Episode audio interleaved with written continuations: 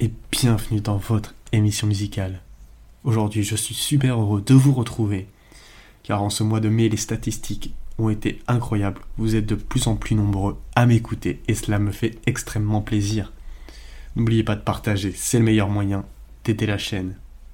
Aujourd'hui, nous allons plonger dans l'album emblématique de Bruce Springsteen, Born in the USA. Sorti en 1984, cet album a capturé l'essence même de l'Amérique avec ses chansons puissantes et ses paroles engagées. Pendant les prochaines minutes, nous allons explorer chaque chanson de cet album en fournissant des informations intéressantes et des anecdotes. Alors, asseyez-vous confortablement et préparez-vous à embarquer dans un voyage musical inoubliable. L'origine de l'album remonte à 1981 lorsque Bruce Springsteen commence à travailler sur une chanson Vietnam Blues qui traite notamment de la situation des vétérans du Vietnam qui sont de retour aux États-Unis. Il cherchait des idées lorsqu'un jour, il a vu un scénario posé sur sa table basse et s'est mis à chanter son titre, Born in the USA, envoyé par le réalisateur Paul Schrader, qui lui avait demandé d'écrire la musique pour son scénario.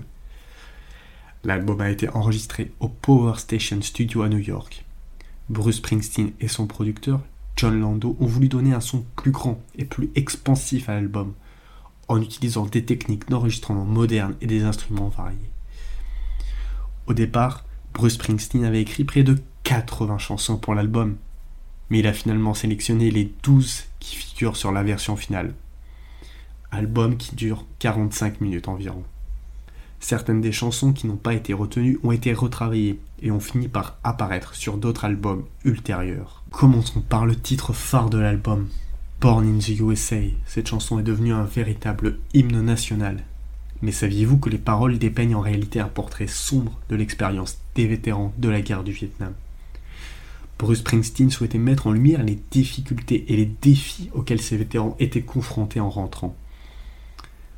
La chanson a été au centre d'une polémique liée à son utilisation par un président américain.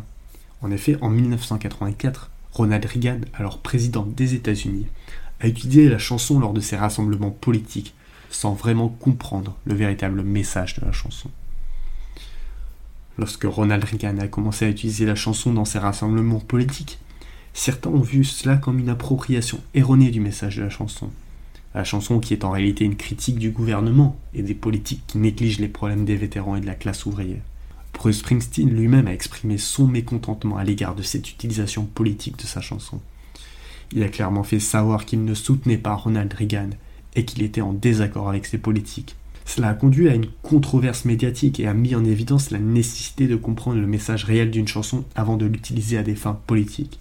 Cette polémique a souligné l'importance pour les artistes de contrôler l'utilisation de leurs chansons et d'être conscients de l'interprétation qui peut en être faite. Elle a également mis en évidence le pouvoir des chansons en tant que véhicule d'expression politique et sociale, ainsi que la responsabilité des politiciens d'utiliser la musique de manière appropriée et respectueuse des intentions de l'artiste.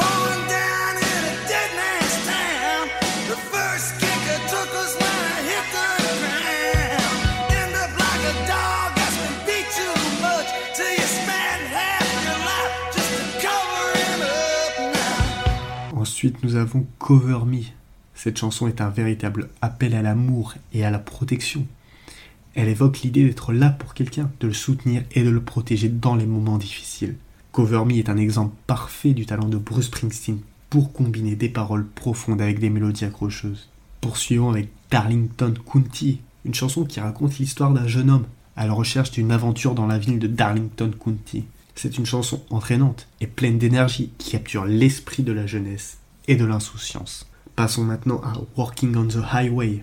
Cette chanson est une critique subtile de l'American Dream et de la difficulté de s'en sortir dans la société moderne. Elle raconte l'histoire d'un homme piégé dans un travail dur et monotone, sans espoir d'une vie meilleure. Les paroles sont à la fois sombres et poignantes, renforçant ainsi le message profond de la chanson.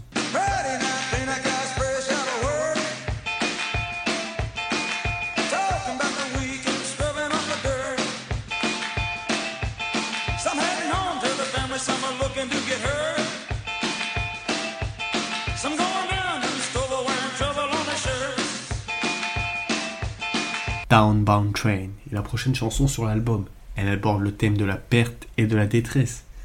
L'histoire d'un homme qui a tout perdu, et qui cherche désespérément à retrouver son chemin dans la vie. La mélodie mélancolique et les paroles émouvantes font de cette chanson un moment poignant de l'album. Ensuite, nous arrivons à I'm on Fire. Cette chanson explore la passion et l'obsession amoureuse. La voix feutrée de Bruce Springsteen et les paroles suggestives créent une atmosphère sensuelle et envoûtante. I'm on Fire est sans aucun doute l'une des chansons les plus emblématiques de l'album.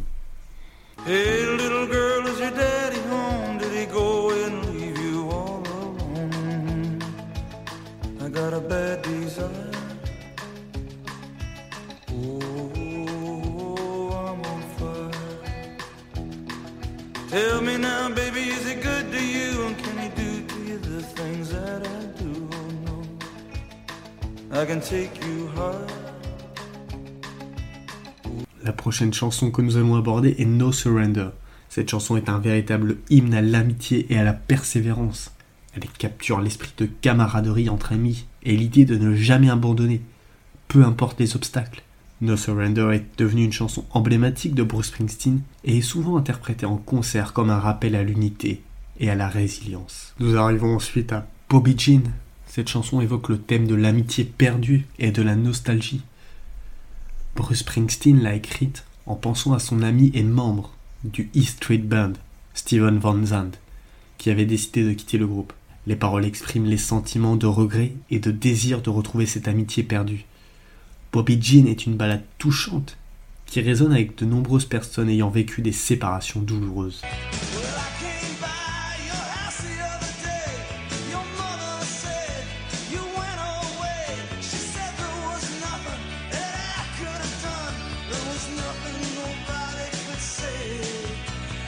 I'm Going Down est la prochaine chanson que nous allons explorer.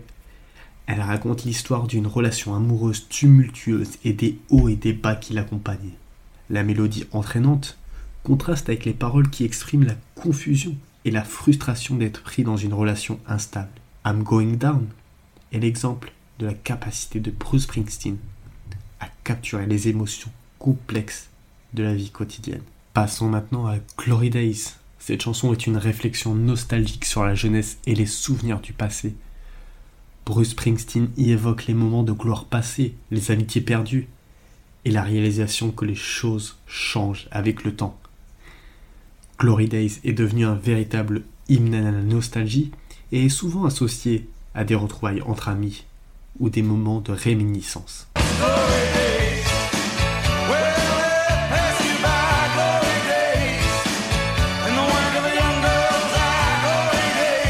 Enfin, nous arrivons à la dernière chanson de l'album, My Hometown. Cette chanson est une évocation poignante de la ville natale de Bruce Springsteen, Freehold, dans le New Jersey. Les paroles décrivent les changements qui ont eu lieu au fil du temps, les usines fermées, les rues désertes et les rêves brisés. My Hometown est une chanson empreinte de nostalgie et d'amour pour sa communauté. Maintenant que nous avons fait le tour des chansons, parlons un peu de la pochette qui elle aussi est devenue emblématique. La pochette donc de l'album Born in the USA est devenue emblématique et est souvent associée à Bruce Springsteen lui-même. Elle a été réalisée par la célèbre photographe Annie Leibovitz. Sur la pochette, on peut voir Bruce Springsteen posant devant un drapeau américain géant, les bras tendus, vêtu d'un jean et d'un t-shirt blanc. La photo a été prise à la maison de famille de Bruce Springsteen à Cold Snake, dans le New Jersey. Cette image symbolise à la fois la fierté américaine et l'ambivalence envers le rêve américain. Bruce Springsteen est un artiste qui a toujours été profondément engagé envers la classe ouvrière et qui a souvent abordé les luttes et les réalités de la vie quotidienne dans ses chansons. La pose de Bruce Springsteen devant le drapeau américain est à la fois un geste de célébration et de critique sociale. À ce sujet, il a dit Nous avons pris beaucoup de photos différentes, et au final, la photo de mon cul était plus belle que celle de mon visage. Alors c'est ce qui a été mis sur la pochette. Je n'avais pas de message secret. Je ne fais pas ça souvent. Dans un autre passage de la même interview, on a demandé à Springsteen s'il avait joué le jeu des patriotes professionnels. Avec cette pochette d'album en pleine année électorale. Il a dit Nous avons mis le drapeau sur la pochette parce que la première chanson s'intitule Born in the USA et que le thème de l'album s'inscrit dans la lignée des thèmes sur lesquels j'écris depuis au moins 6 ou 7 ans. Mais le drapeau est une image puissante et quand on lâche ce genre de choses, on ne sait pas ce qu'on va en faire. Éloignons-nous un peu de la politique. La casquette de baseball qu'on voit dans la poche de Springsteen a une origine attachante. Son ami Lance Larson l'a offerte à Springsteen après la mort de son père. Springsteen l'a ensuite utilisée sur la pochette de l'album en guise d'hommage, dans l'espoir que l'aîné des Larson puisse vivre à travers l'album. La pochette de l'album a suscité de nombreuses interprétations et discussions. Certains ont vu cette image comme un symbole de patriotisme, tandis que d'autres y ont vu une critique de l'Amérique et de ses défauts. Cette ambiguïté reflète en réalité le contenu de l'album lui-même, qui mêle des chansons accrocheuses à des paroles profondes, qui abordent des questions sociales et politiques. La photographie d'Annie Leibovitz capture l'essence même de l'album et de l'artiste. Elle est devenue une image emblématique de Bruce Springsteen et de la musique américaine, symbolisant à la fois l'optimisme et les luttes du peuple américain. Les notes de pochette de l'album comportent une phrase italienne Buon viaggio, mio fratello Little Seven, qui signifie en italien Bon voyage mon frère, Little Seven. Little Steven Van Zandt, membre du E Street Band, qui a quitté le groupe pendant l'enregistrement de Born in the USA. Enfin, quelques anecdotes pour conclure cet épisode. Lors de sa sortie, l'album Born in the USA a connu un succès immédiat et a propulsé Bruce Springsteen au sommet des classements musicaux du monde entier. Born in the USA a été l'album le plus vendu en 1985. Il s'est officiellement vendu à plus de 15 millions d'exemplaires aux États-Unis et à plus de 30 millions dans le monde.